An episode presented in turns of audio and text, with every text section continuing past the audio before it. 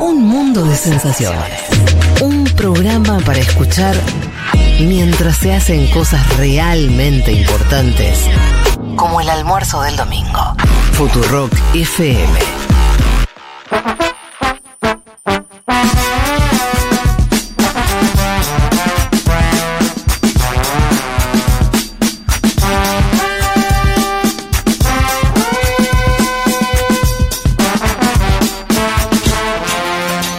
Vamos a meternos con el último de los temas prometidos que tiene que ver con ese encuentro bilateral, cara a cara. Eh, y yo más que cara a cara diría eh, cara de perro a cara de perro, ¿no? Sí. Porque son, es un encuentro... eh, Dos que cortan bacalao.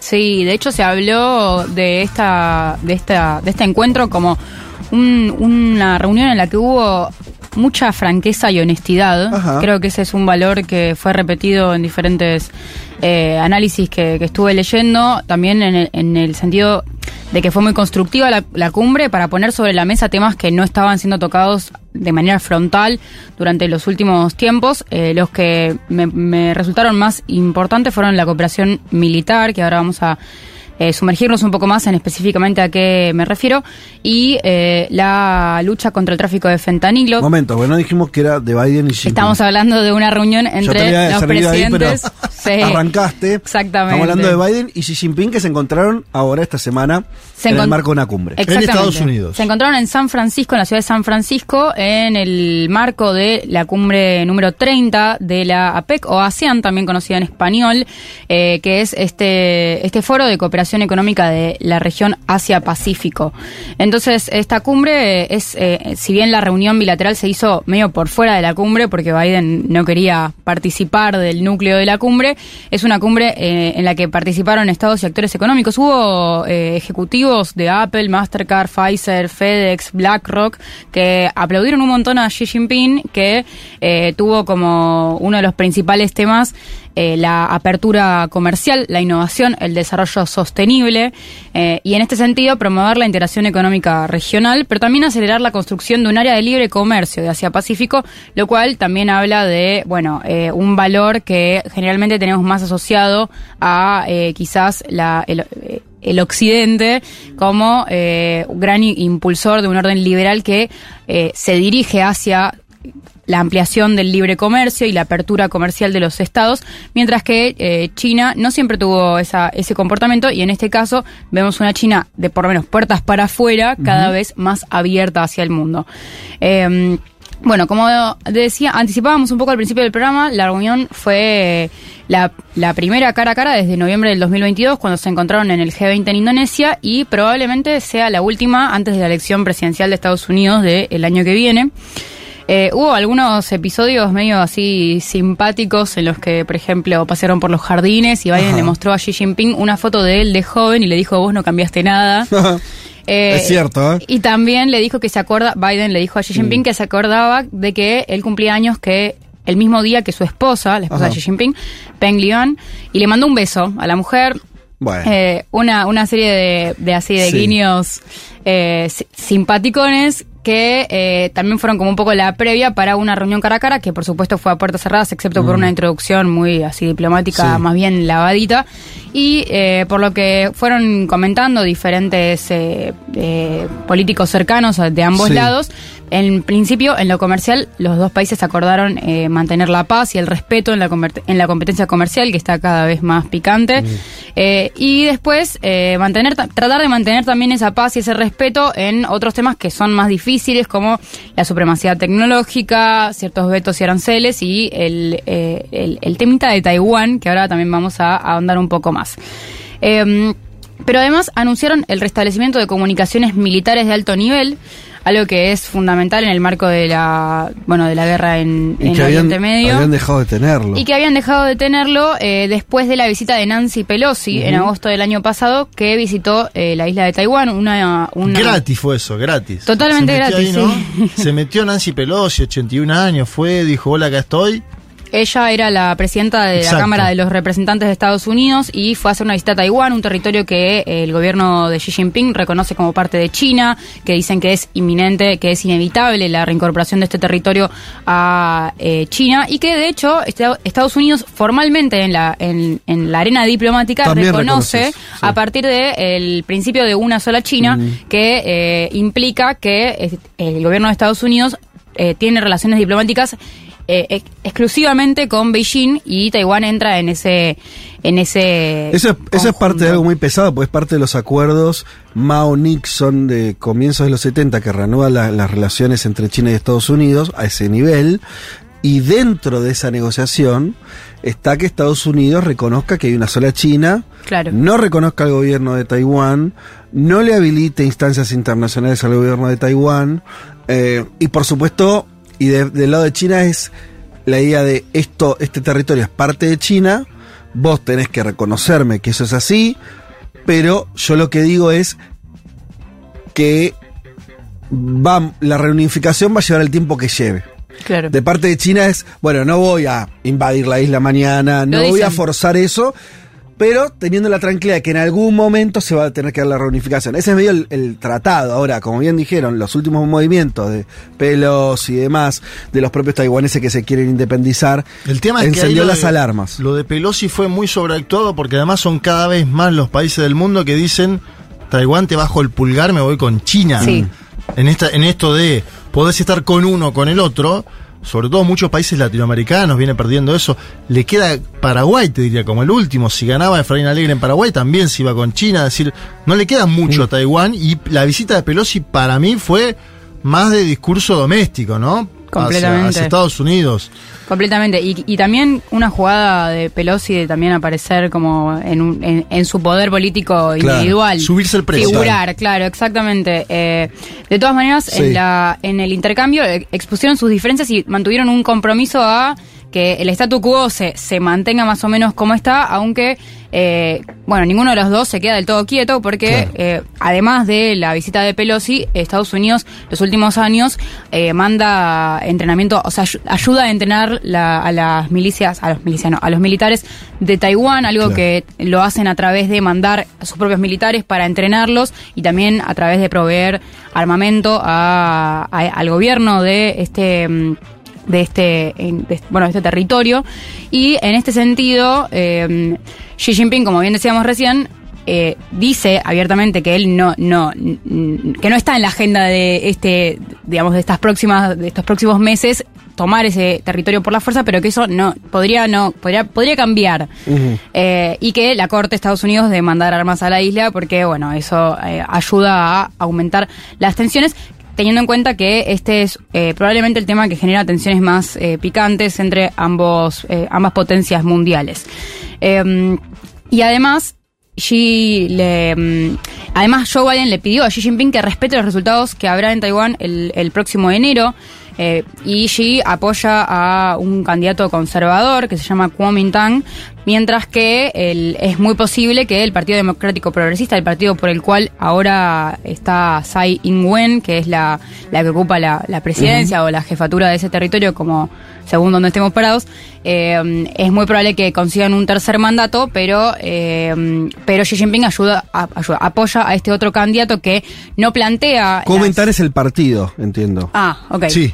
Eh, porque es el. Partido Nacionalista, el histórico Claro. partido que construyó eh, eh, Hong Kong cuando, perdón, Taiwán, cuando Es el emi- partido que pierde con Mao y tiene Exacto. que irse a Taiwán. Emigra a Taiwán y ahí construye su gobierno. Entonces, eh, yo igual no tenía ese dato, está bueno que eh, Xi entonces apoya ahora a esa fuerza en, con- en contra de la otra. De, De la- exactamente. del actual gobierno, va. En contra del actual gobierno, que es el Partido Democrático Progresista, por el concreto tema de que eh, mientras Kuomintang no descarta las relaciones con Beijing, Claro, el Partido Democrático sí. sí. es abiertamente como independentista Sí, en ese sí. Y por último, el, el- el otro tema picante así, antes de irnos a, a este, eh, a este eh, cruce sobre si Xi Jinping es efectivamente un dictador o no, Biden le pidió a Xi Jinping que transmita un mensaje para Irán y dice que eh, el mensaje en sí dice que es esencial que evite acciones que potencien el conflicto entre Israel y Hamas y que vino con una amenaza de cote, que es que cualquier avance en este sentido tendrá como consecuencia una respuesta contundente de Estados Claro. Unidos, algo que ya venimos escuchando igual en, en, en la boca de eh, diferentes mandatarios de Estados Lo que Unidos. yo no había escuchado, no sé si es nuevo o no, Viole, no sé si alguno tiene información, que es que le reconozca a China un por de interlocución con Irán. Digo, hay una triangulación ahí interesante, porque no sé si hay antecedentes de eso de Estados Unidos habilitando ese lugar de influencia de China en, en un país alejado del área de influencia china como es Irán a priori, ¿no? Eh, una novedad eso. Sí, creo que quizás eh, sea, sea facilitado por la cumbre de la PEC y el hecho de que es una cumbre regional de Asia-Pacífico que en sí pone sobre la mesa el poder de China sobre esta Claro. región eh, y eh, la- el liderazgo de, de- de- de China sobre este, sobre Sí, este la, idea es, tiene canales de comunicación que nosotros no. Claro. Lo cual otorga a China una capacidad muy interesante en términos geopolíticos. Claro, eso es lo que decía, el- el- que Estados Unidos reconozca ese lugar a China me parece una novedad Sí, total. total. Efectivamente. Eh, y bueno, y después China asumió el compromiso de eh, aumentar los controles en la producción de sustancias químicas que son precursoras del fentanilo, que es una preocupación central del gobierno de Estados Unidos en este momento. Y además ambas potencias se comprometieron a cooperar en el control de la inteligencia artificial. Claro. Y después Xi Jinping dijo, eh, eh, dijo que ellos tienen dos opciones, o cooperar para promover la seguridad y la prosperidad globales, o aferrarse a una mentalidad de suma cero, provocar rivalidad y llevar al mundo hacia la agitación y la división. Y también dice que China no tomará el, el camino de la explotación y el saqueo, ni el camino de buscar la, hege- la hegemonía con, eh, digamos, con toda la fuerza que, que se pueda, y que, en, en, digamos, un- poniendo un, un punto más, dice, no exportará su ideología ni participará en actividades de confrontación ideológicas con cualquier país. Entonces hay también eh, muy latentes las eh, históricas tensiones entre ambos bloques, con el crecimiento de China, con, la, con una interdependencia cada vez más forjada, y es eh, casi inmediatamente después de esta reunión que en conferencia de prensa a Biden le preguntan si después de la reunión eh, seguiría considerando a eh, Xi Jinping un dictador. Ajá. Escuchemos. A ver. President, after today, would you still refer to President Xi as a dictator? This is a term uh, that we used earlier this year. Well, look, he is. I mean, he's a dictator in the sense that he, he is a guy who runs a country that is uh, a communist country that based on a form of government totally different than ours. Anyway, La periodista le pregunta si después de la reunión él, bueno, se seguiría refiriendo allí como un dictador y Biden responde, mira, él es un dictador en el sentido de que es un tipo que maneja un país que es comunista, que está basado en una forma de gobierno completamente diferente a la nuestra. Ahora yo les digo, si pueden, busquen el video. Sí. Está en Twitter, está en YouTube, está muy fácil de encontrar porque la cara que pone Anthony Blinken, Ah. yo no les puedo explicar, no tiene desperdicio. La Trágame cara que pone tierra. Anthony Blinken cuando Biden contesta que sí, eh, no tiene Blinken, el, el, el- el líder de la diplomacia norteamericana. ¿Por qué? Y se quiere morir, se quiere morir porque después de una reunión que pone mucho paño frío sobre ciertas tensiones muy agitadas y que, como contaba eh, nuestro oyente, desempolva muchas cuestiones que estaban en, en el ámbito de la diplomacia, en el ámbito del intercambio directo entre ambos mandatarios eh, llenos de polvo. eh, entonces, eh, después es como que desentierra el, el viejo conflicto Claro. de, de No, democracia. es no una cara democracia. diciendo, loco, trabajé cuatro Claro. meses para esto y me estás cagando Sí, en sí, este sí. momento. Bueno, se quiere que- morir, literalmente se quiere Yo morir. creo que la. Bueno, no sé. No sé cómo será el líder de China, pero me suena que, que es fácilmente entendible que. mm, eh, que es, es- es un Biden, es un tipo, una persona, un político no, no sabiendo, o sea, no teniendo cintura en el momento, pero no, me parece bastante evidente que él no quería, no hubo una intención de por sí de ponerle el, el mote de dictador. Pasa que frente a esa pregunta, Y, pero era esperable la pregunta. ¿Cómo no va a poder responderla co- esquivando un poquito? Ni siquiera Y negándolo. para esquivarlo también. es- ah, Pensemos un segundo, para Estados Unidos, para los norteamericanos, Xi Jinping es un dictador. Sí. Y, él, y China tiene un régimen comunista. Quiere decir, no, no, no me parece asombroso. Hay algo que a mí me- de esta cumbre me quedo con esto, que es.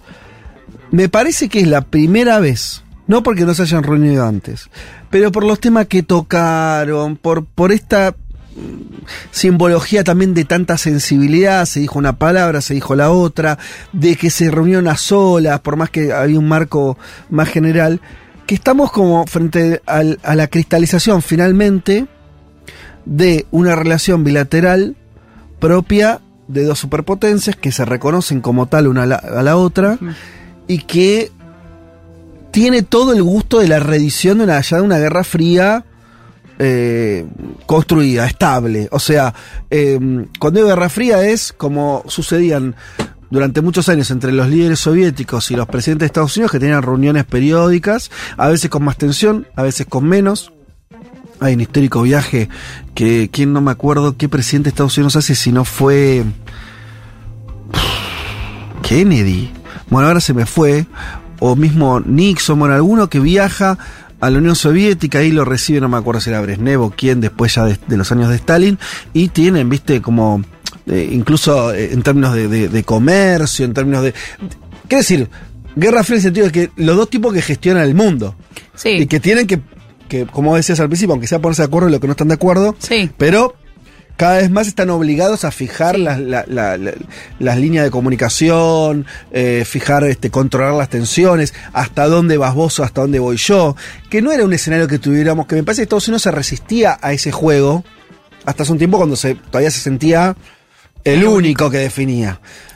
Pero que tiene la diferencia de que no hay conflictos armados proxy que en los que los dos se posicionan en opuestos, en lugares No. opuestos, porque China tiene una posición diplomática histórica más neutral, más Mm. Sí. rescatada, Sí. más eh, bueno, vamos a ver cómo evoluciona. Pero tenés Taiwán ahí, tenés. Y después hay conflictos que no está China involucrada, pero Estados Claro. Unidos sí como Ucrania, como. Sí, exactamente. Entonces vos tenés las dos guerras en este momento en el mundo, pero Sí. no tenés a una potencia de cada No, lado. no, no, no, total, total. Eh, entonces hay ahí como, para mí esa es la principal Sí, diferencia y también que eh, hay como cierta o intención de eh, realmente generar una cooperación que pueda ser eh, amigable en cierto sentido dentro de las profundas tensiones de la geopolítica. Ya son las tres, pero igual lo interesante de eso que decís, que me quedo pensando es.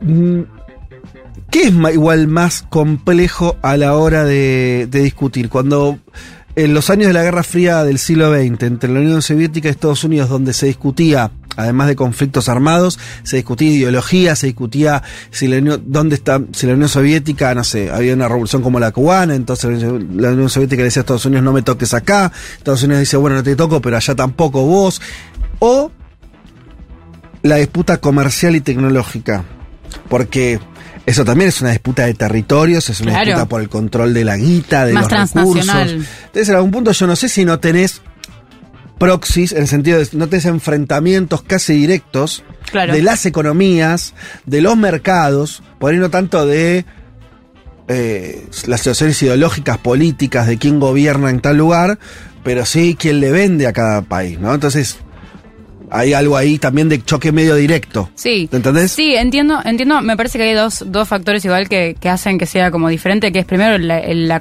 que las incluso estas empresas gigantes de un lugar y del otro son transnacionales y Mm. También veíamos estas li- esta lista de empresas yanquis que, Sí. que aplaudían a Xi Sí. Jinping. Eh, y después esto, bueno, de que para mí es medio fundamental la diferencia del apoyo al conflicto armado. Mm. Eh, así que bueno, hay que ver igual cómo evoluciona, porque por supuesto todo esto puede Obvio. cambiar eh, al, al día. Nixon y Brezhnev será lo que decías vos. Eh, eso, arriesgué esos dos justo, ¿fueron esos? Ah, bien. Nixon y Brezhnev. Bien, que se juntaron en Moscú, bueno. Eh, ¿74? y Puede puede ser ser. el año, sí, 74. Che, Moscú. 3 y 2 minutos de la tarde. Hemos cumplido, creo yo, nuestra tarea terapéutica. La gente ha sido entretenida durante tres horas. El que quiso no pensó tanto en la elección de Argentina, pensó en otras cosas. Eh, ahora se la van a tener que rebuscar solos de acá a las 6, 7, 8 de la noche. No, pero hay una. A se ver. puede hacer esto. Ahora Dale. cortan el programa, se Sí. van a ver una peli, como decías vos. Sí. A las 6 de la tarde empieza Sí. el stream de Mate por. Twitch y YouTube. Somos Matear. Vamos a estar eh, ahí cubriendo muy cerquita del búnker de masa, viendo qué pasa, entrevistando a la gente, haciendo un poco de seguimiento de los resultados y pueden venir a manejar la ansiedad con nosotros, seguirlo por Twitch y por YouTube. Y al mismo tiempo también les informo que desde hoy creo que, creo no, desde las 19 horas, un rato más tarde, vamos a estar en Yuntabar también se va a transmitir desde ahí los resultados. Eh, ya una tradición, lo hemos hecho en las elecciones, las pasos, las generales, lo repetimos ahora también en el balotage, también lo estuvimos haciendo en eh, los momentos de debate. Así que el que quiera se acerca a- al bar de, de la radio, ahí en Junta, La Valle, esquina Billinghurst, eh, en el barrio Almagro. Y en la terraza van a tener también ahí un proyector. En la terraza y en, el y en la planta baja también pusimos dos pantallas.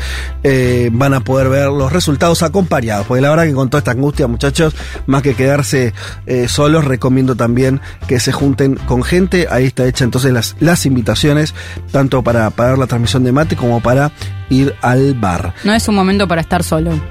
No es un momento para estar solo, me gusta, con eso nos despedimos. Ah, que el pueblo argentino eh, ojalá decida no arrojarse al vacío, eh, que haya un momento de autoprotección. eh, y desde acá, eh, desde la radio, lo único que le podemos decir es que, como se llama el programa que de hecho vamos a hacer mañana, pase lo que pase, Futurock va a estar junto a ustedes. Que tengan un hermoso domingo, nos reencontramos en una semana.